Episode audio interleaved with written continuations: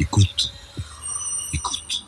Bonjour, mon invité aujourd'hui est Ronnie Broman, qu'on ne présente pas, qui a, été président de l'MSF, qui est toujours d'ailleurs directeur d'études à la Fondation, également enseignant à Manchester et puis très actif dans le domaine humanitaire. Vous venez, Ronnie Broman, de publier un livre, Guerre humanitaire, pour l'interrogation, mensonges et intox aux éditions textuelles.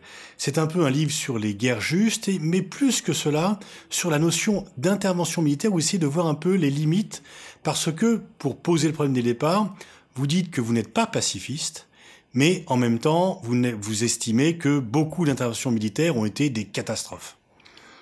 Oui, en effet, si j'étais pacifiste... Bonjour. Euh, vous avez raison de poser d'emblée euh, cette question dans ces termes, car si j'étais pacifiste, la question de la guerre serait résolue euh, simplement. Toute guerre est mauvaise, il faut l'éviter à tout prix, et donc il n'y a pas euh, de guerre justifiable, de guerre juste, de guerre humanitaire. Or, d'une part, dans la pratique, il existe une notion de guerre juste très ancienne qui a été réactivée par l'ONU sous le terme de, sous la formule la responsabilité de protéger.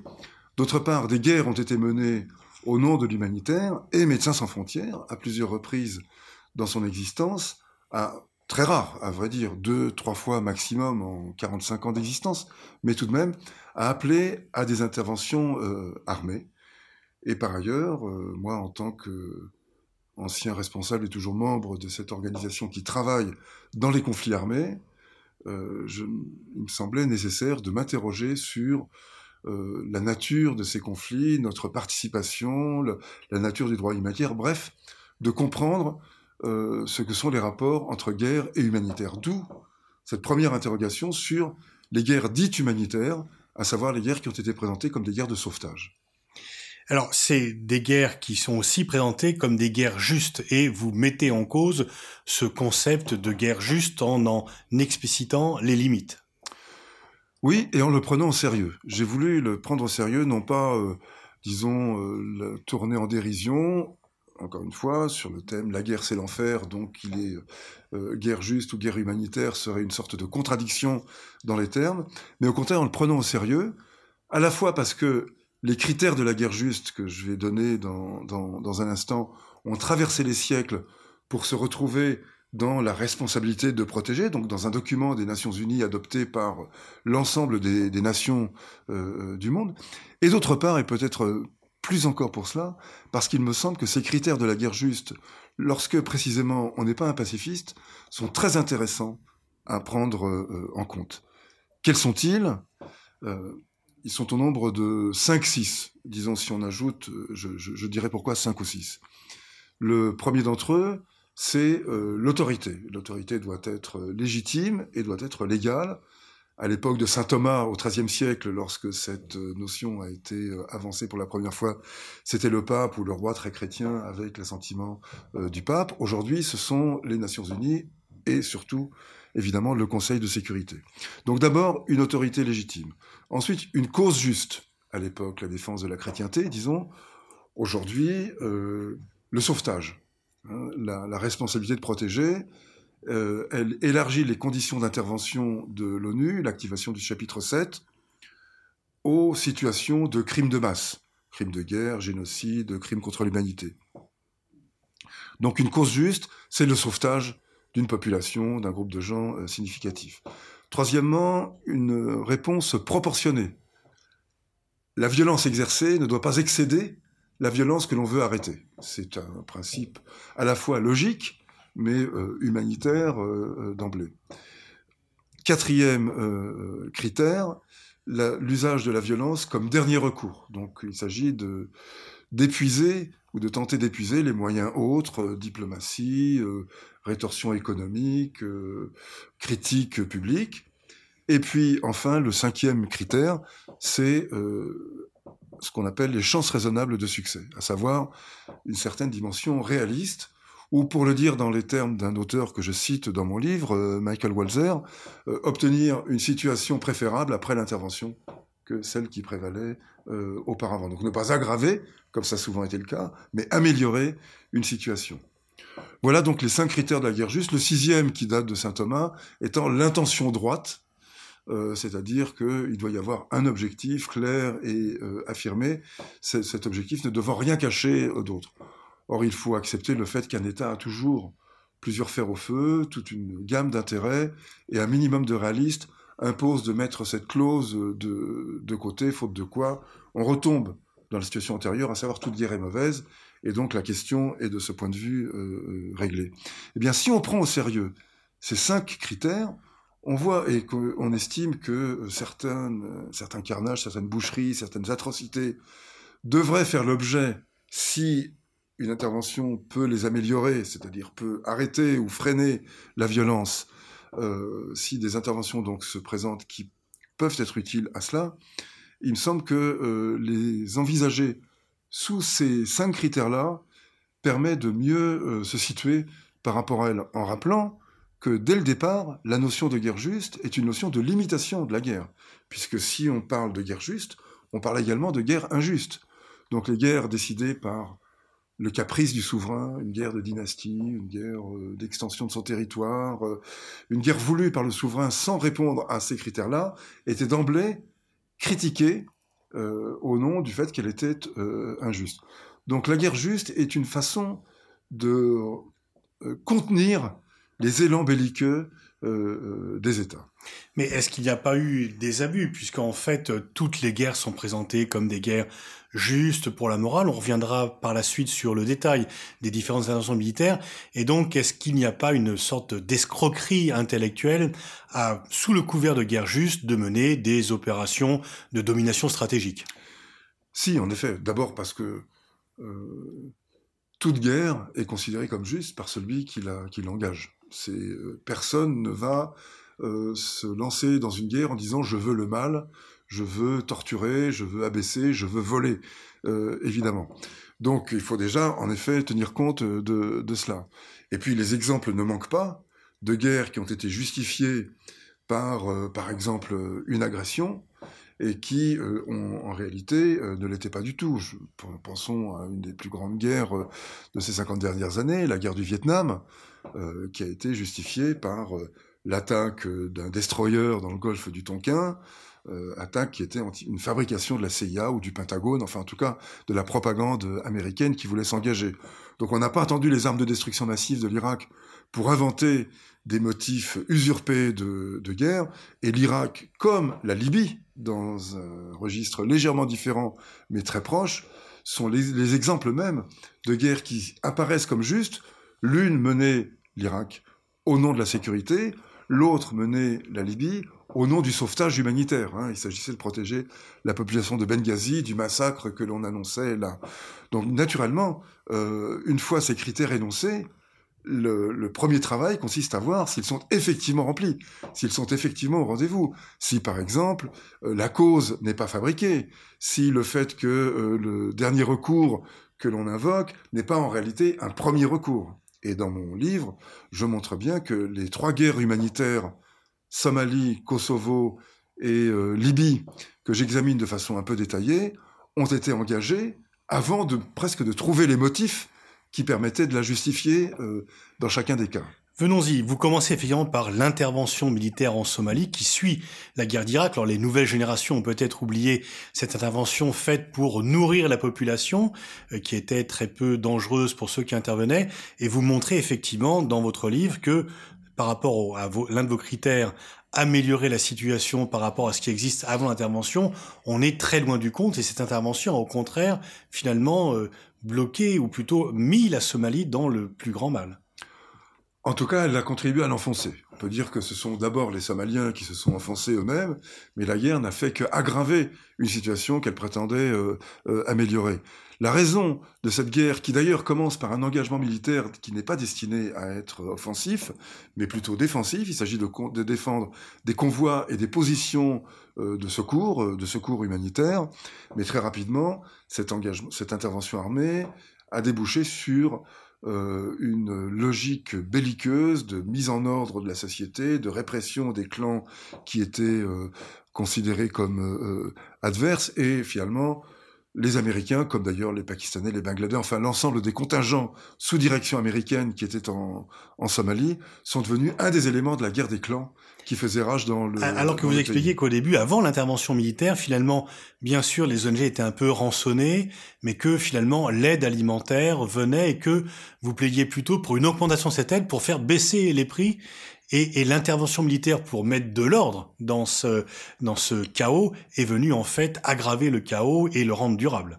Effectivement, nous étions un certain nombre, dont Médecins sans frontières et le Comité international de la Croix-Rouge, le CICR, à travailler à l'intérieur du pays, à donc démontrer qu'il était possible de se déplacer, à, témoigner du fait que les clans ne cherchaient pas l'extermination des autres clans ou des autres populations.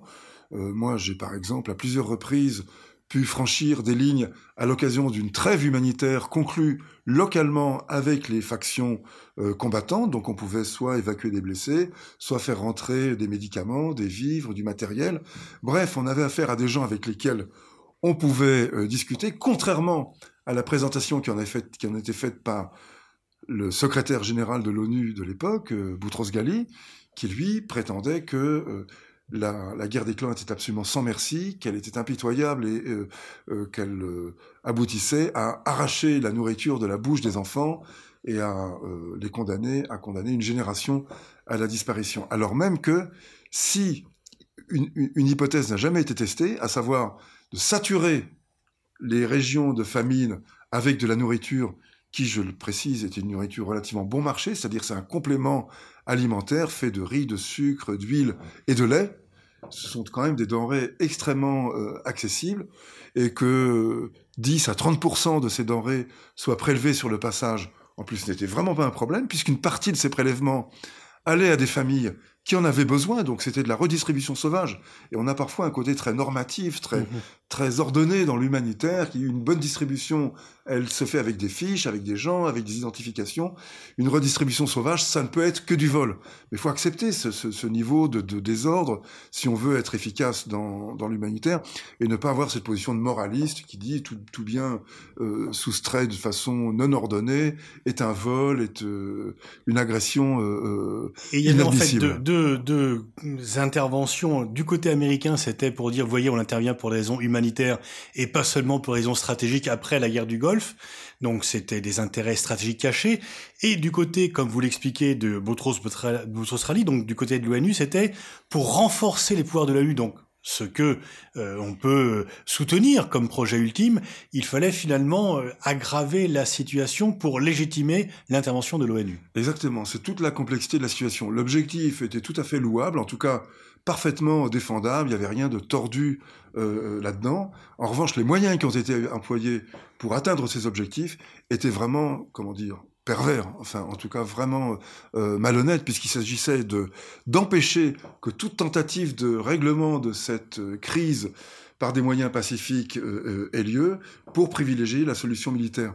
À ça, il faut même ajouter que les Américains étaient pas du tout enthousiastes à s'engager là-dedans. Finalement, Bush père, puisque c'était le donc le père de, du, George Bush qu'on a à l'esprit, c'est a répondu à l'appel de Boutros-Ghali en sachant qu'il n'aurait pas à répondre des suites. Donc mmh. il l'a fait sur un mode relativement irresponsable, puisqu'il avait déjà été battu aux élections, et c'est Clinton qui a eu à gérer les suites. Clinton qui, lui, je l'ai appris par la suite, était plutôt opposé à cette intervention. Donc il a hérité d'une intervention qu'il n'approuvait pas, et dont il s'est fort mal tiré, enfin disons dans qui s'est terminé par euh, l'assassinat de plusieurs soldats américains, les d'hélicoptères, une trentaine de soldats, et un retrait total euh, des Américains. Une humiliation publique, mmh. une défaite euh, militaire, une aggravation de la situation. Enfin, c'est un fiasco absolument total. Et rappelons-nous que les derniers GI se sont retirés de Somalie en mars 94, quelques jours seulement avant que le président du Rwanda euh, a été euh, abattu dans son avion. Ça a joué. Et bien sûr, ça a joué, mmh. puisque l'idée de ne plus envoyer un seul boy euh, en, en, Afrique, idée qui est maintenant révolue, mais le temps a passé, mais euh, l'idée de ne plus envoyer un seul boy en Afrique a pris corps à ce moment-là, plus jamais cette humiliation. Il faut rappeler, comme vous le mettez dans votre livre d'ailleurs, que il y avait un contingent de l'ONU au Rwanda qui a été retiré avant le génocide. C'est ça, il y avait 2000, 2000 soldats. 500, oui. Et on en a retiré, enfin on en a laissé qu'un peu moins de 250. Mmh.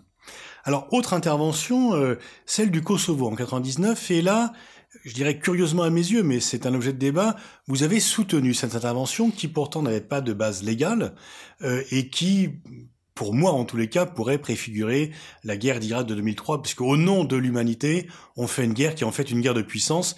C'était légitimer, non pas l'ONU cette fois-ci, mais l'OTAN, euh, 50 ans après sa création et 10 ans après la chute du mur de Berlin.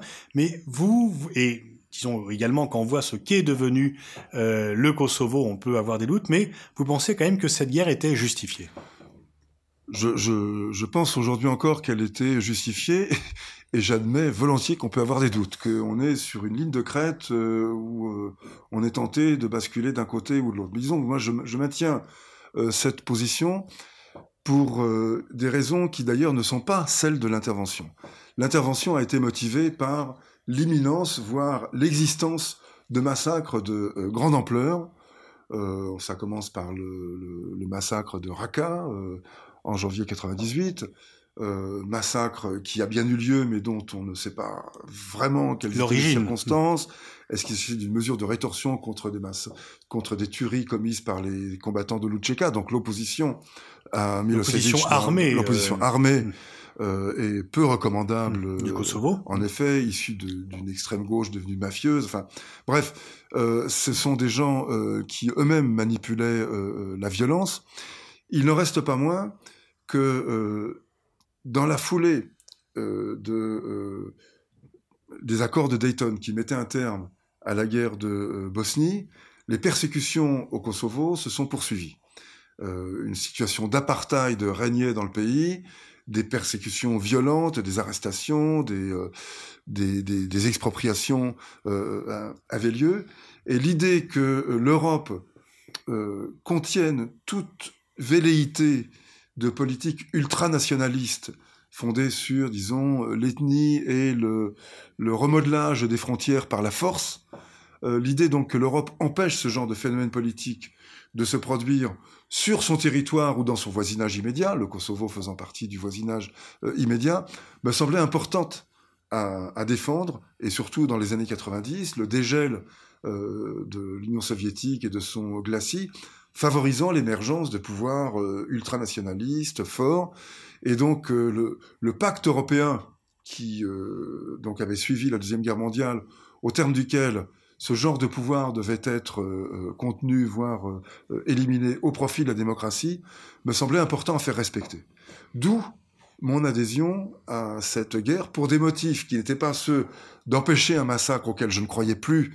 Je voyais bien les manœuvres euh, de l'OTAN, de l'Allemagne, d'un certain nombre de, bellicistes ici qui amplifiait démesurément, qui parlait oui. de génocide. Qui et parlait quand de... même demander à ce que l'OTAN déploie ses troupes euh, sur le territoire de la Yougoslavie, faute de quoi la guerre aurait lieu, était quand même inacceptable pour les Yougoslaves. En effet, et ça, c'était euh, sans doute, c'est sans doute le, le, point le plus litigieux de l'affaire.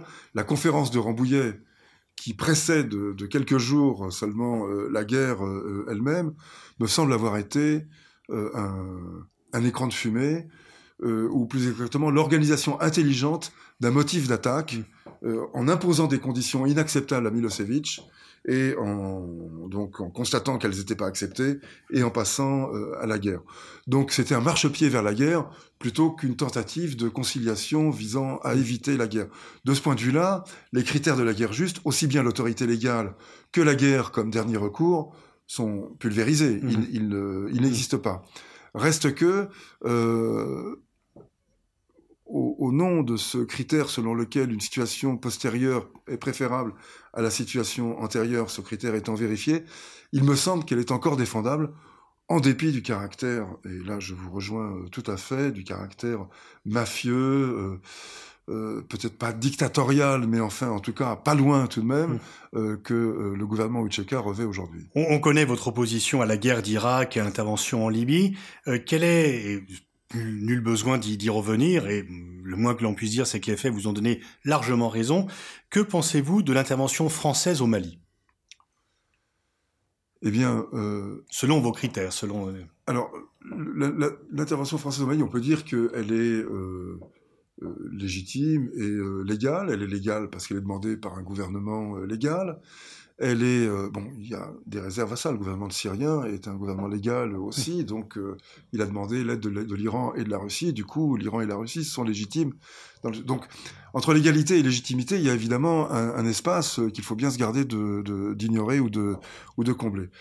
Euh, il me semble qu'elle est légitime également, et c'est là que la chose devient vraiment importante, dans la mesure où la menace qui pesait sur Bamako de la part de groupes djihadistes ACMI et euh, autres euh, groupes euh, proches d'Al-Qaïda, disons, cette menace était bien réelle. Ils avaient franchi, disons, cette limite symbolique du fleuve Niger. Ils étaient déjà dans la partie sud du pays et la route vers Bamako était toute tracée. Donc protéger Bamako de l'assaut des djihadistes, d'ailleurs de la même façon que les forces britanniques en 2002 ont protégé Freetown de l'assaut du Revolutionary United Front, le, le, le, le groupe sanguinaire qui torturait, coupait les mains, les jambes en Sierra Leone, oui. Voilà, donc euh, qui, qui, qui, terrifiait la population euh, de, de, de, de, Freetown. Donc euh, là aussi, je la trouvais légitime. Donc moi, j'ai approuvé cette guerre. D'ailleurs, je ne me suis pas du tout exprimé publiquement pour ne pas mettre Médecins sans frontières en difficulté parce que nous avions des équipes dans le, dans le Nord et que c'est à titre personnel que je pouvais approuver ça. MSF n'avait ni approuvé ni à désapprouver. Ça, c'est une donnée euh, euh, fondamentale. En revanche, je suis très perplexe sur les, sur les suites, sur la guerre contre le terrorisme, sur cette espèce de processus belliqueux sans fin euh, qui nous amène à combattre une entité euh, vague, le, le terrorisme, en n'ayant absolument aucun contrôle sur les conditions politiques qui favorise son, son émergence, sur la, la, matrice sociale et politique du, euh, du terrorisme. Donc il me semble qu'il était tout à fait euh, juste de défendre Bamako contre cet assaut, d'aider, disons, le gouvernement malien à défendre Bamako, mais euh, je suis beaucoup plus critique, bien que manquant de compétences et d'informations, donc je reste prudent sur ces critiques, mais je reste quand même vraiment très méfiant sur la suite qui me semble être euh, un, engagement euh, interminable et probablement intenable. quelles sont dès lors les limites de l'intervention militaire? C'est faute de penser au jour d'après, faute de penser à la solution politique? Est-ce que le, problème n'est pas euh, un peu de penser que la force va résoudre les problèmes et de continuer sans dériver ou de façon positive sur une solution politique Moi, je, reprends à mon compte l'expression de, de Bertrand Badi, le politiste de, Sciences Po qui parle d'impuissance de la force. Peut-être en la nuançant légèrement, enfin en ne la prenant pas comme une espèce d'affirmation euh, définitive, ce que d'ailleurs Bertrand Badi ne fait pas, mais en, me rappelant que euh, la raison d'être d'une armée, c'est de défaire une autre armée. Ça, euh, une armée bien équipée, bien entraînée, elle sait le faire, et on a vu de, à de nombreuses reprises qu'elle peut le faire. Mais est-ce que le problème politique consiste à défaire une autre armée C'est ça la question qu'il faut se poser. Alors, c'était le cas, par exemple, pour euh, l'exemple, euh, c'était le cas en Sierra Leone. Euh, d'une certaine manière, c'était le cas au Mali, mais la suite relève d'une toute autre logique. Donc, il s'agit pour moi de commencer par définir des objectifs qui soient clairs et réalistes. On peut à ce critère-là opposer, par exemple, ce qui se passe en Afghanistan, où il s'agit de libérer les femmes de l'oppression obscurantiste, d'installer la démocratie, ou du moins un état de droit, de construire la confiance. De, deux objectifs largement atteints. De construire un état. C'est-à-dire des choses qui ne veulent rien dire, euh, du point de vue, qui ne sont pas de l'ordre du constructivisme euh, hâtif, tel qu'on le, on le voit là. Donc on ne peut pas confier à une armée le soin de rétablir la confiance, de dévoiler les femmes, de construire un état de droit. C'est totalement absurde. C'est d'ailleurs absurde au point qu'on se demande même comment ça peut avoir germé. Enfin, il faut euh, arriver à s'enfermer dans une sorte de cage mentale pour considérer ces objectifs comme euh, euh, réalistes. Donc l'Afghanistan est une guerre sans fin, et elle est d'ailleurs présentée comme une guerre sans fin, parce que ces objectifs sont tellement vagues, sont tellement fumeux, qu'ils sont absolument inatteignables. Donc quels sont les véritables objectifs de la présence de l'OTAN, de l'ISAF, des Américains en Afghanistan? Ça, ça reste à, déterminer.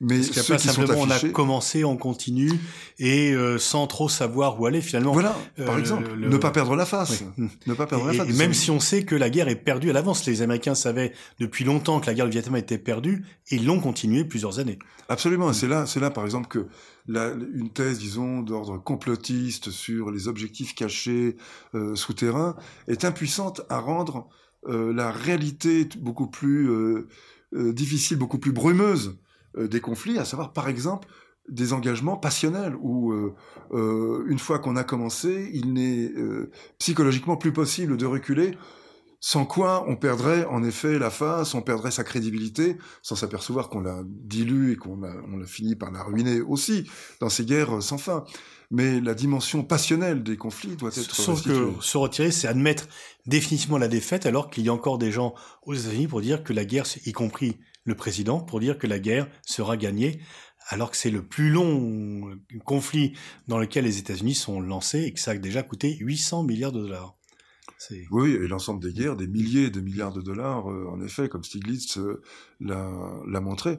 Mais euh, l'Iran et l'Afghanistan, alors, pardon, l'Irak et l'Afghanistan sont les modèles des guerres à ne pas faire. Et la Libye, et c'est là qu'on voit à quel point les leçons de l'expérience semblent inutiles aux décideurs, en tout cas à certains décideurs, peut-être pas à tous, mais en tout cas à celui que nous avions en place à l'époque, à savoir Sarkozy, puisque nous avons recréé en Libye un scénario à l'irakienne, avec non pas les armes de destruction massive, mais de fausses attaques aériennes contre des manifestants, de faux charniers, de fausses menaces d'une colonne de chars virtuelle qui aurait réduit Benghazi en cendres. Et tout cela dans un consensus dans une, sorte d'unanimisme presque sans faille. Je dis presque tout de même parce que il y a tout de même eu quelques personnes et quelques journaux qui ont euh, dit non. Mais enfin, on se sentait vraiment isolé quand on était contre la guerre euh, de Libye euh, à l'époque, alors même que donc on partait de d'énormes mensonges dont il était facile de vérifier l'existence en tant que mensonge. C'est-à-dire, par exemple, l'absence totale d'images à une époque où tout est filmé. C'était quand même étonnant, et d'où d'ailleurs mon, mon, attente de voir la presse ou une partie de la presse ou des organismes professionnels de presse revenir sur euh, cette espèce de timichoara euh, reformulé, euh, réactivé, pour réfléchir à, cette espèce d'emballement dans le soutien à la guerre. De même que le Parlement, je pense, devrait, à l'instar de ce qu'a fait le Parlement britannique revenir sous la forme d'une mission d'information, d'une commission d'enquête sur les circonstances de cette guerre, ce qui l'a motivé, euh, les, l'absence totale de contrôle parlementaire sur, sur euh, les suites. Bref, faire un travail de, de responsable euh, en tant que journaliste ou en tant que politique face à quelque chose qui a été une erreur tragique qui a entraîné à la fois des coûts humains, des coûts politiques énormes. Merci Ronnie Broman. Je rappelle le titre de votre livre, Guerre humanitaire, mensonges et intox. C'est aux éditions textuelles. Merci à vous.